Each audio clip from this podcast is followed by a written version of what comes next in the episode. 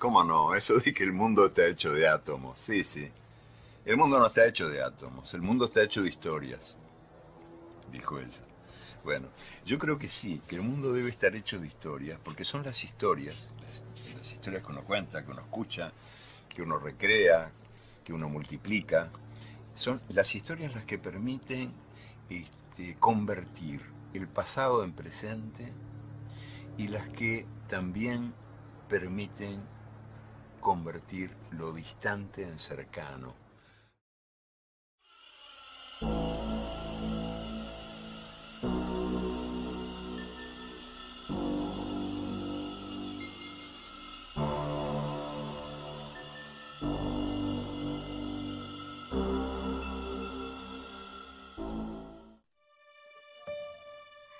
Ya no sé ni cómo empezar. Sí, buenas noches, buenos días, ¿cómo están? Bienvenidos o no sé, ya. Ya así como que... Nada más bienvenidos y ya. Ajá, bienvenidos Bueno, estamos discutiendo yo y Eri de que ya no sé ni cómo empezar los, los episodios y buenas tardes, buenos días, buenas noches. O solo así como que el mundo está hecho de historias o solo bienvenidos. Entonces, pues no se me ocurre nada, solo que ya estamos aquí de nuevo, dando lata. Dando lata, eh, Eri y Eli, y venimos a contarles historias, como ya saben, y pues ah, ya lo saben que están en el lugar indicado de las historias, los relatos, las leyendas, sobre todo las leyendas, y este, ¿qué más, Eri? Pues, no sé, todas esas cosas hermosas que nos gusta que nos asusten. Que nos asusten. Ah, hablando de sustos y cosas feas, este. Dije cosas ah, hermosas. ¿Dijiste cosas hermosas? Ah, pues yo dije, yo digo cosas feas. Ah, hablando de cosas feas, lo que está pasando ahorita con el asesino que está allá por tu, cerca de donde vives, Seri. Por mis rumbos. Por tus rumbos. Este, ¿platicamos poquito de eso? Si quieres. Va. ¿Qué es lo que tú sabes? Pues yo nada más. Que lo tienes más cerquitas. que lo tenía aquí al lado, ¿no? Ajá. Este, pues hasta donde ¿En dónde se sabe. ¿En dónde pasó? En Atizapán. Atizapán, ¿verdad? Creo que sí. Sí, pues hasta donde saben, ese es un señor que se dedicaba. ¿Cómo se llama? Todos esos programas sociales que repartían que despensas y todo eso. Ah. No sé, pero andaba con algo del gobierno, ¿no? Ajá. Y, y pues ya agarraba a sus víctimas. Se dicen, creen eso, que ofrecía, les ofrecía, ¿cómo se llama? Pues sí, despensas. Los despensas, sí, Y todo eso, y pues ahí era cuando las, ya que las tenía ahí, pues las asesinaba. Pero pues hasta el momento no se sabe más que lo que todos sabemos que encontraron esos cuerpos y su colección de credenciales de lector. Labiales, perfumes, bolsas y todo eso. Sí, zapatos. Qué loco. Bueno, para, los que no los que no saben, hay un eh, asesino en serie, se podría decir. Hasta ahora sí. en Atizapán y preferible, eh, sería preferible, bueno, sería un feminicida porque pues mata a puras mujeres a lo que se ve. Entonces, este, yo lo que he escuchado son diferentes, em, diferentes versiones de cómo dieron con él. Es un señor que creo tiene 70 años, ¿no? Ajá, así es. Ok, entonces supone que este ya tiene haciéndolo como 20, 30 años. Eh, ah, creo que más de 20 años, sí. Ajá. Y una de las versiones que leí en un, en un este, periódico es que eh, como que ya lo traían eh, así como que vigilado y una policía mujer fue la que la que llegó así hasta, o sea, ayudó mucho para que lo descubrieran. Esa es una. La otra es de que bueno, la que es más conocida es de que realmente un hombre, policía, que más bien este hombre tenía una relación, el asesino tenía una relación con la esposa de un policía. Ajá, esa también la escuché. Y ella fue a terminarlo y nunca volvió a su casa. Y cuando este hombre fue a buscarla y entró a su casa, encontró el cadáver de la mujer y fue como descubrieron los demás cuerpos. Ajá, ese, ese, ese que ese yo lo escuché también igual que tú, solo que eh, según lo descubrieron porque el policía, pues como tiene un poco más de, palancas, eh, puso a alguien que lo buscara por medio del, a buscar a su esposa o su novia, no sé qué era, por medio del teléfono. Entonces con la ubicación del teléfono fueron a dar con la casa del cuate este. Y cuando fueron a buscarlo, él dijo así, no, pues no, aquí no está. Y no, ¿cómo no? Tenemos que entrar porque aquí nos dicen que aquí está. Y el cuate de primero, fíjate que no le querían dar la ubicación al policía, según que porque le decían, ok, te vamos a la ubicación porque era un amigo de él el que se lo encontró. Le decía, pero en realidad a la dirección que vamos puede que la encontremos con otro hombre y no quiero que te vas a meter en bronca. Y él así fíjate que, bueno, lo que yo había escuchado era de que él sabía a dónde iba su mujer, por eso fue que dio con el lugar. Mm. Porque ya sabía él en dónde vivía esta persona. Órale. Y la mujer le dijo que iba a ir a verlo a él. Y, y, también lo que se ha escuchado mucho es que pues que los vecinos de él están así como que bien sorprendidos porque todos decían así como que no, pues era un hombre, un señor bien normal que participaba con la ciudadanía, que había, había sido eh, presidente de la colonia y era esto y era otro y era buena gente. Como todo asesino serial, son muy, muy sociables a veces, muy doble cara. Ándale. Y em, hay otro datito que escuché también. Oh, que por la edad que tiene, eh, creen que no haya participado solo. Creen que tiene un ayudante. Alguien que le ayudó. Porque, porque muchas de las personas, de las mujeres que mató, eh, eran eh, más jóvenes que él, más fuertes que él. Y dicen que están investigando y creen que alguien, alguien tiene de cómplice. Pero bueno, ¿estás de acuerdo que si tú a una mujer le ofreces una bebida y tiene algo esa bebida, no va a ser tan, pues tan difícil. Tan difícil. Ajá, sí, eso, es, eso, tienes razón. Y, eh, ah, pues con lo que, con la investigación de esta, de este cuate, ah, entraron psicólogos y todo eso y están buscando a más personas por el mismo, por la misma razón. Eh, en la misma área. Se supone que puede haber hasta 10 personas haciendo lo mismo que él. Ay, qué horror. Y, eh, y la, y, la, y el lugar donde están, donde están ellos es donde más mujeres han desaparecido. Sí, en esa zona siempre desaparecen muchas mujeres. Entonces, este, hay, hay, por eso le están siguiendo la pista según y a lo que, a los indicios que tienen, eh, piensan que hay como 10 personas haciendo cosas así desde hace varios años. Wow. Entonces que no nos sorprenda, que no nos sorprenda que más adelante salgan más. No, pues no. ¿Cómo ves? Lo que es ahí en Ecatepec, cómo les encanta desaparecer a las personas, ¿eh? En Ecatepunk. En Ecatepunk. A la pues Ajá, está, está canijo. Sí, cañón. Bueno, entonces, este, ya platicamos un poquito de esto y como ya saben, pues están en el lugar de las leyendas, de los relatos, de los cuentos, las historias y nada más les aviso que si les gusta, hay que compartirlo con más personas para que ya sean malas que nos escuchen y si no les gusta, que se queden callados que no digan nada y dejen cometer a otros el mismo error. Ajá, igual lo pueden compartir, aunque este, si no les gusta, pues nada más compártanlo y quédense calladitos. Ya, sí se ven bien bonitos. Sí. Y pues si quieres empezamos ya con las primeras series. Perfecto. Ok. Entonces... Vamos a empezar con una de... que te traje de Zacatecas. Ahora sí tienes el lugar. Sí, ya, ahora, ahora sí, antes de empezar ahorita ya me fijé en todas. Así como ah, que ah, esta es esta, esta es, la, esta es la otra. Va, entonces esta se llama el Cerro de la Bufa. Ah, conozco ese cerro. Y, y es de Zacatecas. ¿Sí? Ajá. Órale, qué chido. ¿Cuándo fuiste a Zacatecas? En, ninguna, en ningún momento, solamente vi la foto. Ah.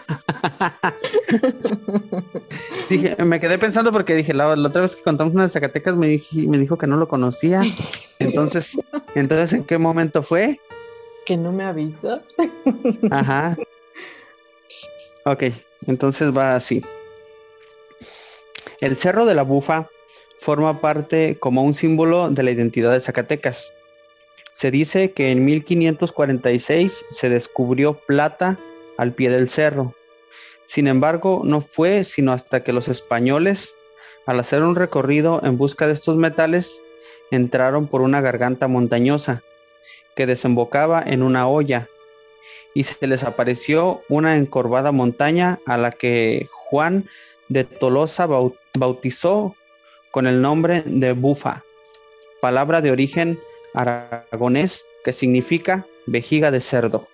¿No se le pudo haber ocurrido otra ah, palabrita más chida? Parece que no, creo que sí tenía mucha forma así como de vejiga. No conozco las vejigas de cerdo, pero ¿cómo No, pues son? yo tampoco, pero pues al parecer él sí. Luego me vas a tener que pasar esa foto para, para conocer el cerro y para darme una, una, una idea de cómo es la vejiga del cerdo. Vas a googlear vejiga de cerdo y cerro de la bufa. Ajá, a ver si se Comparación. parecen. Dice, el cerro encierra una leyenda muy peculiar que dice, en su interior, si algún día logran entrar, existe una larga escalinata de mármol que te llevará hasta el palacio extenso y bellísimo. El piso está hecho de plata, grandes losas del precioso metal lo cubren. Las paredes son todas de oro macizo y por todas partes brilla una luz intensa, producida por la multitud de las piedras preciosas que cuelgan del techo. La tradición minera del estado se puede conocer dentro de la misma capital, ya que las minas del Edén se localizan a tan solo unos pasos del centro histórico, descubiertas a finales del siglo XVI. Estas minas fueron fuentes de riqueza en forma de oro y plata para la Nueva España durante casi 300 años. Y actualmente las minas del Edén han sido acondicionadas para recibir dentro de sus históricas cavidades al asombrado visitante. Usan eh, de turismo. Sí, sí, es un. Ah. Sí, siempre este, es un referente a visitar en Zacatecas. Mm, ahorita que, que vi esto de lo de, mm, de que lo usan ya como turismo, em, recordé que la última vez que fui a Durango también, en el centro de Durango también, este, haz de cuenta que está la, la plaza del centro y hay elevadores, hay como unos cuatro elevadores creo, y yo no sabía qué eran, pues nada más los, los veía y todo, pero cuando yo fui, fuimos así como que rápido, llegamos ahí, íbamos a comprar unas cosas y salimos. Y ya cuando estaba acá me di cuenta que esos elevadores eran para bajar a, a unas minas que hay y hay un recorrido en tren y todo eso y es, es un museo abajo del- de la tierra y yo así como que, "Ay, ¿por qué no fui? Y tú así como de, ¿hay, ¿hay este elevadores al infierno? ¿Cómo está esto? Algo así, me arrepentí de no haber bajado. de haber sabido, dices. La verdad que sí. Y pues esa fue la pequeña historia del Cerro de la Bufa de Zacatecas. Muy interesante. Interesante saber qué quiere decir el nombre, sobre todo. Ajá, ándale. Así como que interesante saber de dónde salió. Así es. Ok, Eri. Entonces pasamos a la siguiente. Sí, claro. Te traigo una de Puebla, De Los Ángeles. de Los Ángeles de Puebla. Ah, no, ese es un Puebla jarocho, de ¿no? Los Ángeles. Puebla de Los Ángeles. Y este, y se llama El Diablito de la Iglesia de San Miguelito. Ah, yo conozco esa iglesia. A ver, cuéntanos. ¿La conoces? Sí. ¿Y no viste el diablito? No, no lo vi. No, ah, pues Mm, te la cuento para la próxima que regreses, este, vayas Lo a conocerlo. Sí. Lo buscas. Pero eh, bueno, ya la último vez, porque hay, hay ah, varias sugerencias que tienes que hacer antes de conocerlo. Ah, o sea que tengo que hacer cosas antes de verlo. Ajá, sí, que porque si no lo haces es peligroso. Mm, a ver, Interesante, hasta eso quiere. hasta eso. Base, pues. En el pueblo mágico de Cholula, precisamente en la zona de San Pedro, habita un singular personaje que se ha vuelto muy famoso entre los lugareños, el Diablito, un muñeco tallado en madera. Un día fue encontrado fre- frente a la iglesia de San Miguelito o San Miguel Arcángel. O sea que la iglesia se llama San Miguel Arca- Arcángel, pero pues ya sabes que los locales como son de confianza le dicen Miguelito. Ah, sí, ya sabes. Uno sí lo tiene que tratar con respeto. Sí, sí, porque uno no es de ahí. Eh, nadie sabe a ciencia cierta cómo llegó ahí o quién lo llevó. Se dice que lo desenterraron creyendo que se trataba de una reliquia prehispánica, pero que el dueño, al no aguantar las fechorías del personaje, creyó que estaría mejor en un templo. Dijo así como que, ah, un diablo, pues en el templo ahí va a estar bien. Ahí lo van a cuidar bastante bien. Sí, se llevan. Ah, la iglesia de San Miguel Arcángel se encuentra ubicada en la Curva del Diablo, la cual es una zona, zona automovilística muy peligrosa. Los accidentes que han ocurrido en dicho lugar se atribuyen al diablito. O sea que ya nomás chocan o algo y dicen, no, pues culpa del diablito. Ah, no, No. se vale, pobrecito. No tiene, no tiene que ver que yo no haya traído frenos o que, que fuera en el teléfono. fue el diablito. Pobre diablito, le echan la culpa de la imprudencia de los demás. No, no, no, no. Y tú cómo sabes que a lo mejor y, sí fue y está ya desde ya viendo así como el de Derbez. el diablito de Derbez. Cuando los habitantes se enteraron de los supuestos poderes del diablito de madera, comenzaron a pedirle milagros. Se dice que concedía venganzas, amores, dinero y tragedias. Actualmente, el dicho diablito se encuentra encerrado en una caja de vidrio y madera en la sacristía de la iglesia. Ah, para cuando quieras ir, este, ya sabes que hace milagritos, pero pues no muy, no milagros muy buenos. Órale, o sea que vas a la iglesia a pedirle no a un santo, sino a un diablo. No, al diablo. No, hombre. Cuando recién llegó a la iglesia, el diablito era visitado por todo el barrio de San Miguelito. Sin embargo, cosas extrañas comenzaron a suceder. Este diablito que cambiaba de lugar o de posición cuando nadie lo veía. Incluso tenían que cortarle las uñas porque rasgaba la madera del lugar donde estaba colocado. No fue tan sencillo construir una caja para contener al muñeco, ya que cada que se, se intentaba meter en ella no cabía sin razón aparente. Más ahorita bien que... no sabían tomar medidas. Ajá, no sabían tomar medidas. Ah, hay otra leyenda de un, pero esta es de un Cristo, no de un diablito, que lo querían traspasar de una iglesia a otra y no podían, porque sacaban medidas y a la medida que ellos tomaban, sí cabía por la puerta, pero cuando lo intentaban sacar, no podían porque había crecido. Qué raro, ¿no? Y la regresaban, la regresaban a su lugar Ajá. y se supone que modificaban la puerta a la medida que, que, que había tomado y cuando la trataban de sacar no cabía otra vez porque había crecido más. Y se dice que tuvieron que dejarla en, en- en la, en la capilla que está porque el Cristo no quería que lo trasladaran a la nueva. Ah, pues sí. Ahí le gustó a él y a él se queda ahí. Dijo, esta es mi casa. Sí, aquí no me sacan. Ah, pues así, así estaba el, el diablito, pero este no quería que lo, que lo metieran. Ah, no, pues a él lo dejaron afuera, él se queda afuera. ¿Por qué lo tienen que meter a una caja? Así no vemos por- travesuras, ¿estás de acuerdo?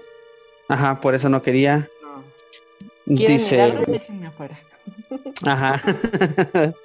Dice, hoy en día, si alguien desea visitar al diablito, la iglesia pide que se realice una alabanza a San Miguel Arcángel para proteger a todo aquel que lo vea directamente. También se dice que si el visitante no realiza ninguna, ningún rezo para protegerse, el diablito tomará su forma humana para poder salir del templo para seguir haciendo sus travesuras. O sea que si no vas a rezar, el diablito se sale. ¿O cómo? Sí, se supone que si, si lo ves y no hiciste un rezo antes de verlo, el diablito puede tomar tu cuerpo Ándale. para andar haciendo su desmadre afuera de la iglesia. Oye, pero yo cada vez que fui no, recuerdo, no recuerdo haberlo visto. A lo mejor salió. A lo mejor salió o lo tienen muy... Bueno, es que dice que está en la sacristía. No sé de dónde es la sacristía. Es más, no sé ni No qué es una sacristía. Dices, no me ubico en, en una iglesia. No, yo no ubico nada. Y sí he ido, pero nada más he ido y este y veo que se paran, se sientan, se hincan y todo, y yo nomás así como que "Ay, Qué son aeróbics o qué. Ay. A ver si no- pierna. Ándale. Ok. Entonces, eh, ah, pues ya, eh, ahí termina, Eri. Ahí termina la, la leyenda del diablito de la iglesia de San Miguel. Arcángel, porque yo no soy de ella. Con respeto, por favor.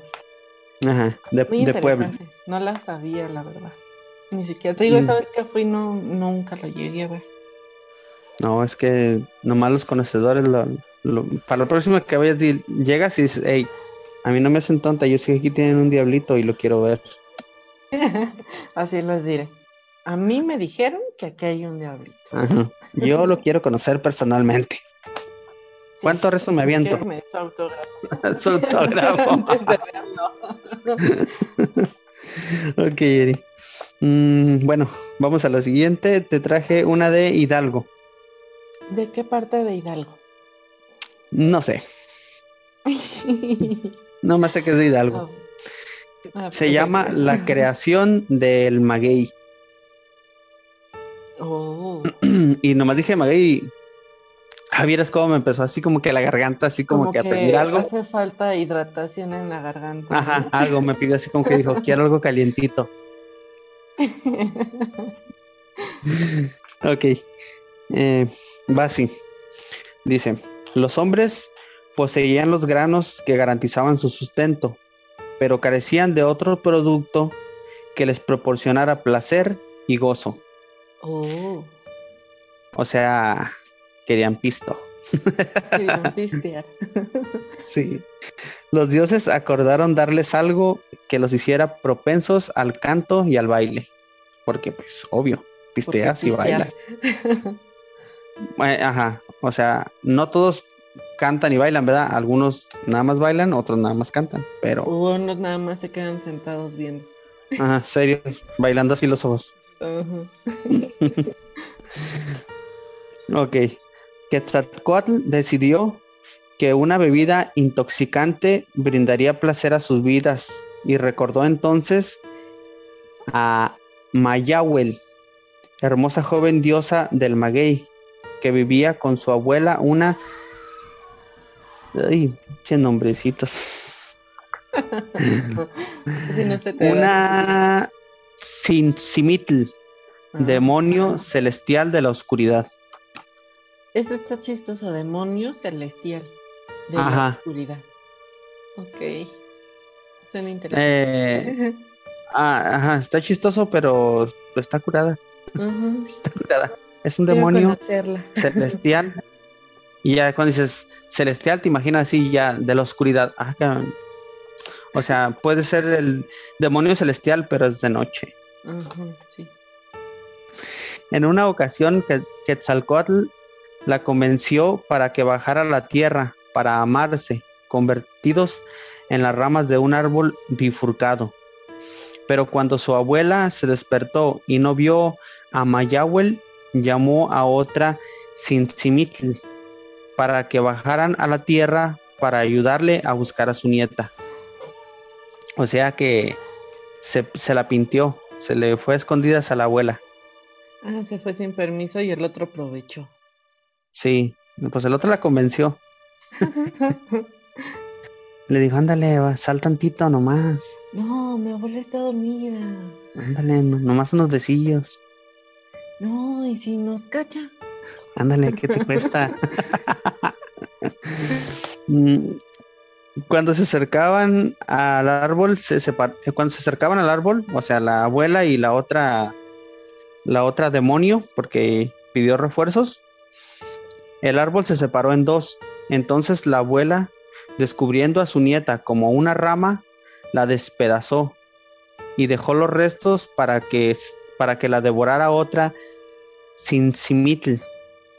Sin embargo, la rama en que se había convertido Quetzalcoatl permaneció intacta.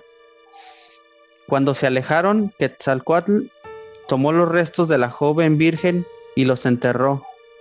De ello brotó la planta de maguey, de la que se extrae el pulque, usado en las ceremonias como bebida ritual y ofrenda para los dioses.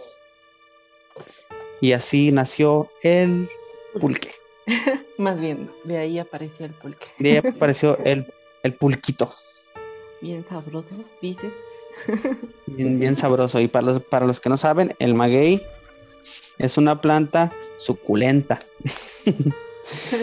Suculenta. Suculenta, perteneciente a una extensa familia botánica, a- Agavacea. Se le conoce además con los nombres de pita o cabuya. Me imagino que en otros países, porque aquí en, en México yo nunca los escuché. Yo jamás tampoco. México es el centro y origen de, de dispersión del maguey. Existen en su tierra en estado silvestre agaves de forma menos evolucionada, así como el mayor número de variedades. Su presencia en países asiáticos y mediterráneos se debe a que el hombre lo llevó a esos lugares para su explotación. O sea que nos andan pirateando. O sea, todo viene de aquí. Veas Sí, lo, sí. lo veas, todo viene aquí. Made in México. El chocolate, el agave, todo lo bueno viene de aquí. Sí, sí. Ni quien lo dude. Ah, las evidencias arqueológicas indican que hace más de 10.000 años los grupos nómadas y seminómadas utilizaban distintos tipos de agave para extracción de fibra y como alimento de una variedad de ellas se extrae el aguamiel, ingrediente fundamental en la elaboración del pulque. Y el último datito que traigo es que hacia el año 200 antes de Cristo el maguey se cultivaba en Tula, Tulancingo y Teotihuacán, donde se han encontrado raspadores de obsidiana. O sea, encontrar los raspadores y ya por eso dicen, no, pues es que lo usaban para lo del maguey. Pues sí. Si no, ¿para qué otra cosa? Y bien finos de, de obsidiana. Sí, sí, sí. no. O sea, so- mm, no porque seamos mexicanos ya tenemos que hacer todo con cobre. No, no, no. Y pues esa es la, la, la historia de la creación del maguey y del pulque Muy, muy buena historia. de Hidalgo. Y este, y pues hace falta un algo, ¿no? algo para la Algo garganta. hidratar. Sí, algo. Yo creo que nos cuentas algo, Eri. Te cuento algo que nos mandó Sí, nuestro amigo Luis historia. Segura. Y es un relato. Dice, hace tiempo trabajé de portero en un bar. Mi trabajo era cuidar que no entraran armados o con drogas. Y cuidar los carros. Es difícil hacer eso, cuidar muchas cosas a la vez. ¿Cómo vas a cuidar los carros mientras Y cuidas otros hacer Tan solo ser el cadenero es difícil. Sí, para empezar. Así que. Mucho trabajo tenía este hombre. En las afueras del Sí. Tultepec, colindando con Tultitlán, estaba el bar, y esa noche en particular hacía un frío del demonio. Era una noche tranquila, poca gente y las chicas aburridas. en eso llegó un tipo en un bocho blanco, estacionado, estacionando lo lejos en una zona oscura del estacionamiento, pero se veía claro que el auto estaba impecable. Se va un, un Herbie cualquiera. Ándale, y le cerró un ojo. un faro. Se bajó un tipo de baja estatura, yo mido 1,80, por lo que le calculo 1,65. Traía pantalón de mezclilla que parecía nuevo, botas y sombrero de rancho, una chamarra de piel con barbas, de los estil de al estilo de los ochentas. Como siempre. Ah, las que tenían aquí así como que. Ajá, ah, las barbitas esas. Como motas, no, no sé cómo se llaman. Como siempre lo revisé muy, muy educado, el hombre acató cada indicación preguntándome, ¿qué tal está el ambiente? Asomándose en la puerta. Un poco tranquilo, pero está a punto de comenzar la variedad. Le dije terminando. o sea, la encueradera. ah, mira, no sé qué tipo de bar trabajaba. dijo variedad y dijo chicas. Eh, chicas, ¿cómo? Aburridas o algo así. Ajá. ¿Qué tal si eran las chicas que habían ido al bar?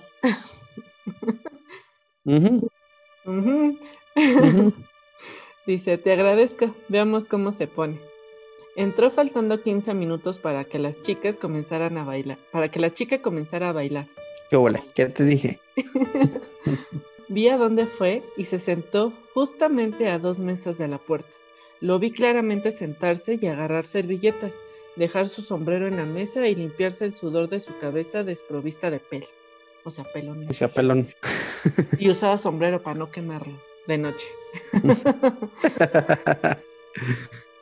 dejé, su, dejé de asomarme y seguí en lo mío. A escasos cinco minutos de comenzar la variedad, el tipo decidió salir. ¿No se queda, caballero? Ya va a iniciar. Le pregunté intentando convencerlo y mirando a su mesa vacía.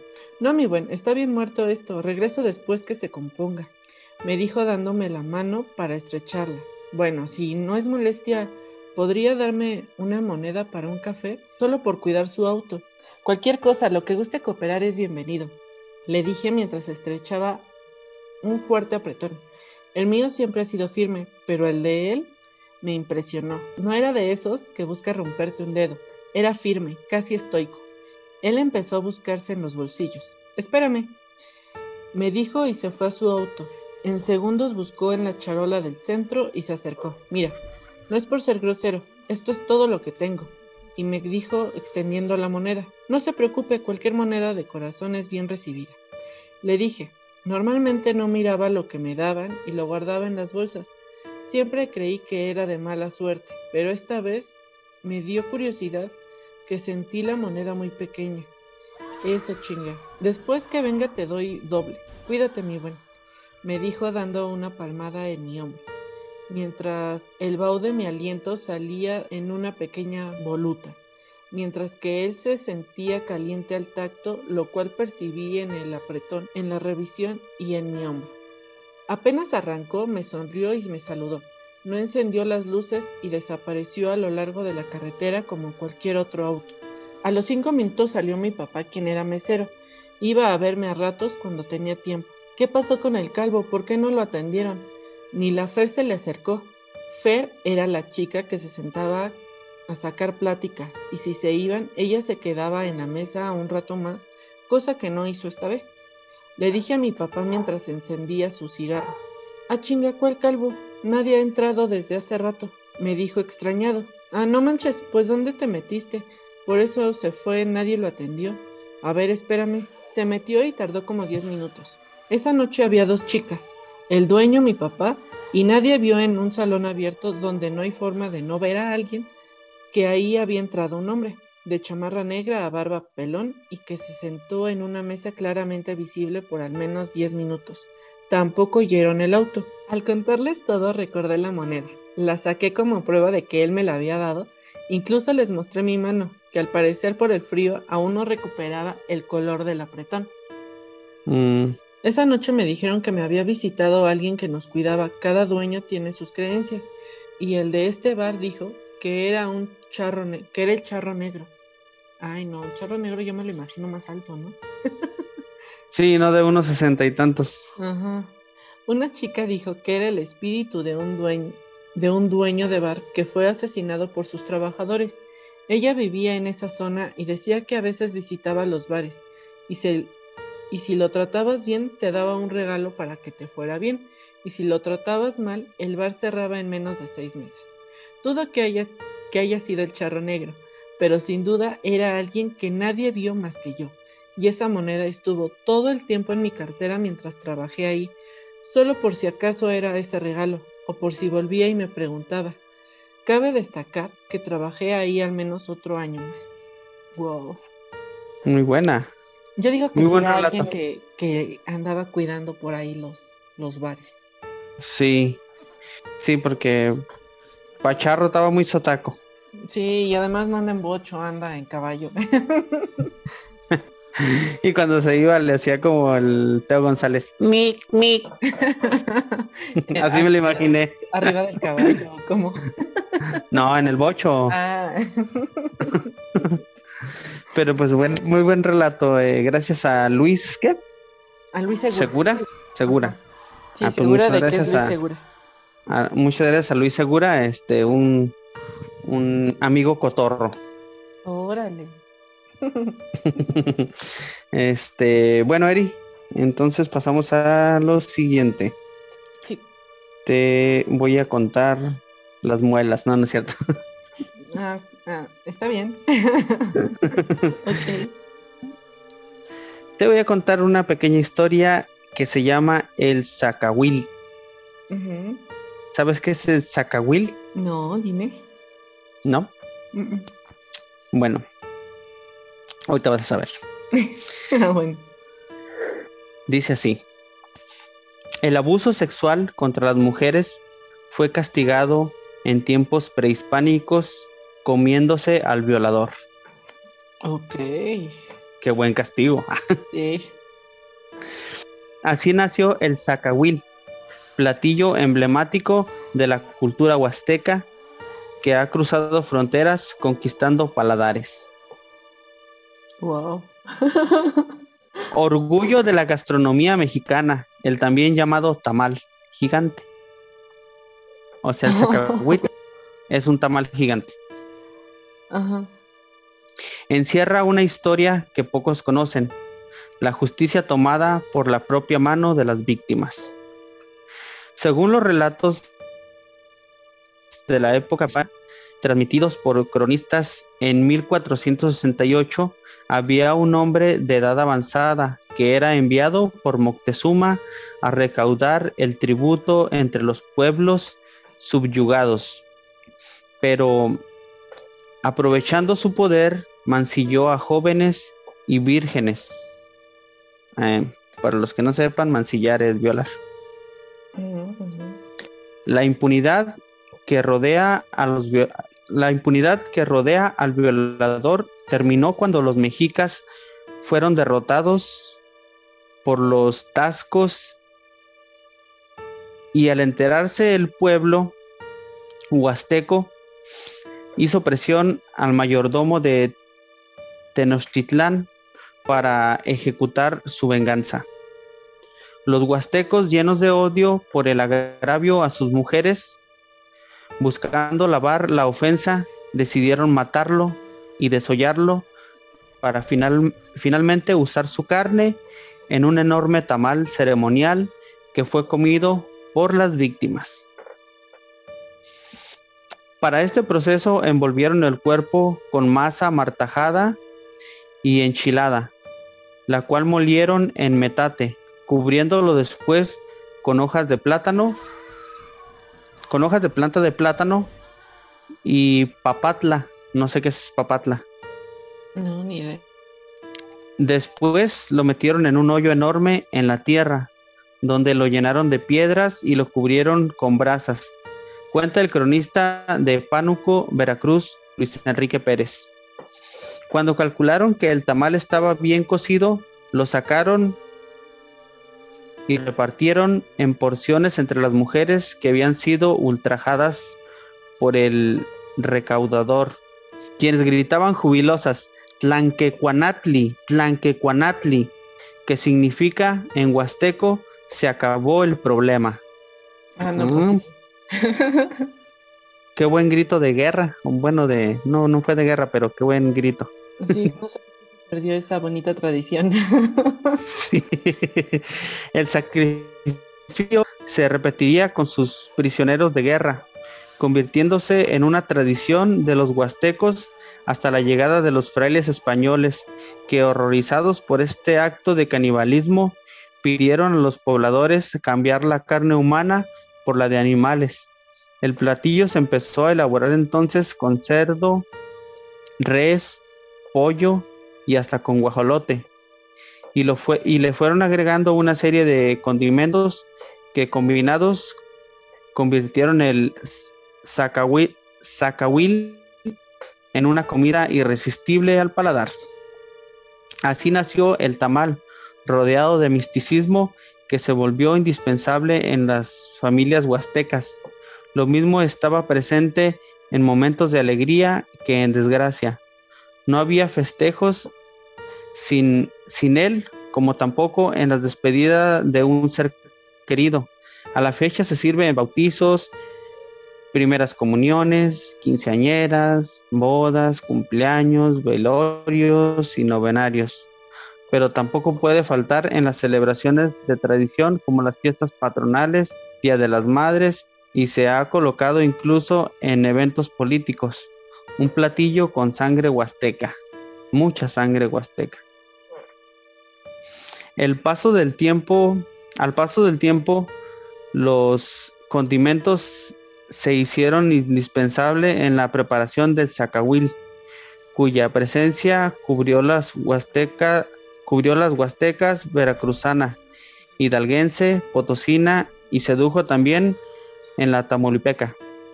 Comenta el cronista tan pequeño José Iván Picasso. Menciona que aunque originalmente el platillo no nace para ser comercializado, sino para simbolizar una venganza y posteriormente la comunión de los pueblos zacahuil, se convirtió en parte importante de la economía de la región norte de Veracruz y su llegada al sur de Tamaulipas fue vista con beneplácito.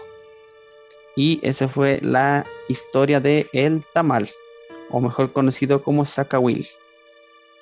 Muy interesante, muy interesante. Insisto, no sé por qué se perdió esa bonita tradición, pero yo no me lo comería.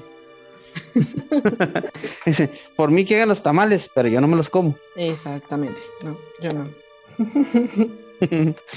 y pues mira, sin querer, mira, hoy ya supimos cómo se hizo el, el pulque y el tamal. Exactamente. Y ya se me tocaron los dos. y pues creo que es todo por hoy, Eri. Perfecto. ¿Qué te parecieron las historias? Muy, muy buenas. Sí, la verdad. Muy este. Una y la otra eh, no tanto. ajá. Pues la del tamal ya, ya cuando le cambiaron a, a carne de puerco y así de res y todo, pues ya está, ya está antojable, la verdad. Sí, pero Antes- la, antes origi- no. la receta original no, No, no se antoja. no, imagínate así como que, ay, me, me tocó un tamal de, de nalga de violador. Un cachete de lengua. Ajá. Un tamal de lengua o de otra cosa. No, mejor olvida. Así dejémoslo por el amor de Ajá. Dios. De puerquitos también. Sí, Y pues, ¿qué, qué más agregamos, Eri? Pues nada más, es todo. Ya saben, si tienen alguna historia que nos quieran contar, pueden mandarla a el club de los aparecidos. También pueden buscarnos en Facebook como el Club de los Aparecidos 2.0 y ahí pueden encontrar un link que va directo a WhatsApp en donde pueden mandar también su historia o un audio si quieren. Lo que se les haga más cómodo. eh, y nosotros aquí lo contamos, así como ha hecho Luis, como hizo esta vez este otro Luis, Diana, Diana. em, ay, ¿quién, ¿quién falta? tu amigo del trabajo. Ah, sí. eh, Heriberto. Creo que sí. No sé Soy malo para los, para, los, para los nombres, pero bueno.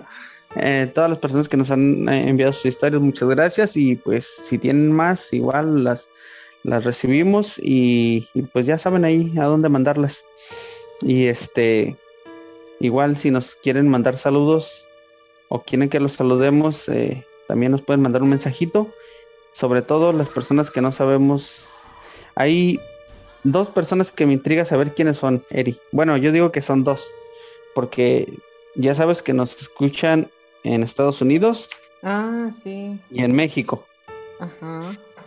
en Canadá también, Ajá. En Argentina, En Argentina y en España. y en España. En. España yo sí sé quién es. ¡Ah! Tú sí sabes, yo no. En, Argen- en Argentina no, y Y en en Canadá. Canadá tampoco. Algún perdido por ahí que nos encontró. Sí, sí, entonces, este, estas dos personas, este, díganos qué son. Por favor. Ajá, de- de- este, salgan del anonimato para saludarlos. Sí. Bueno, si Porque la de España, eh, la de España es una mujer y se llama Daniela. Ah, Saludos. ok. Hola, Daniela. y pues es todo, Eri. Nos dimos. Perfecto. Digo, si, si quieres, si no, aquí le seguimos. no, nos despedimos. Ok. Adiós. Bueno, adiós. Bye.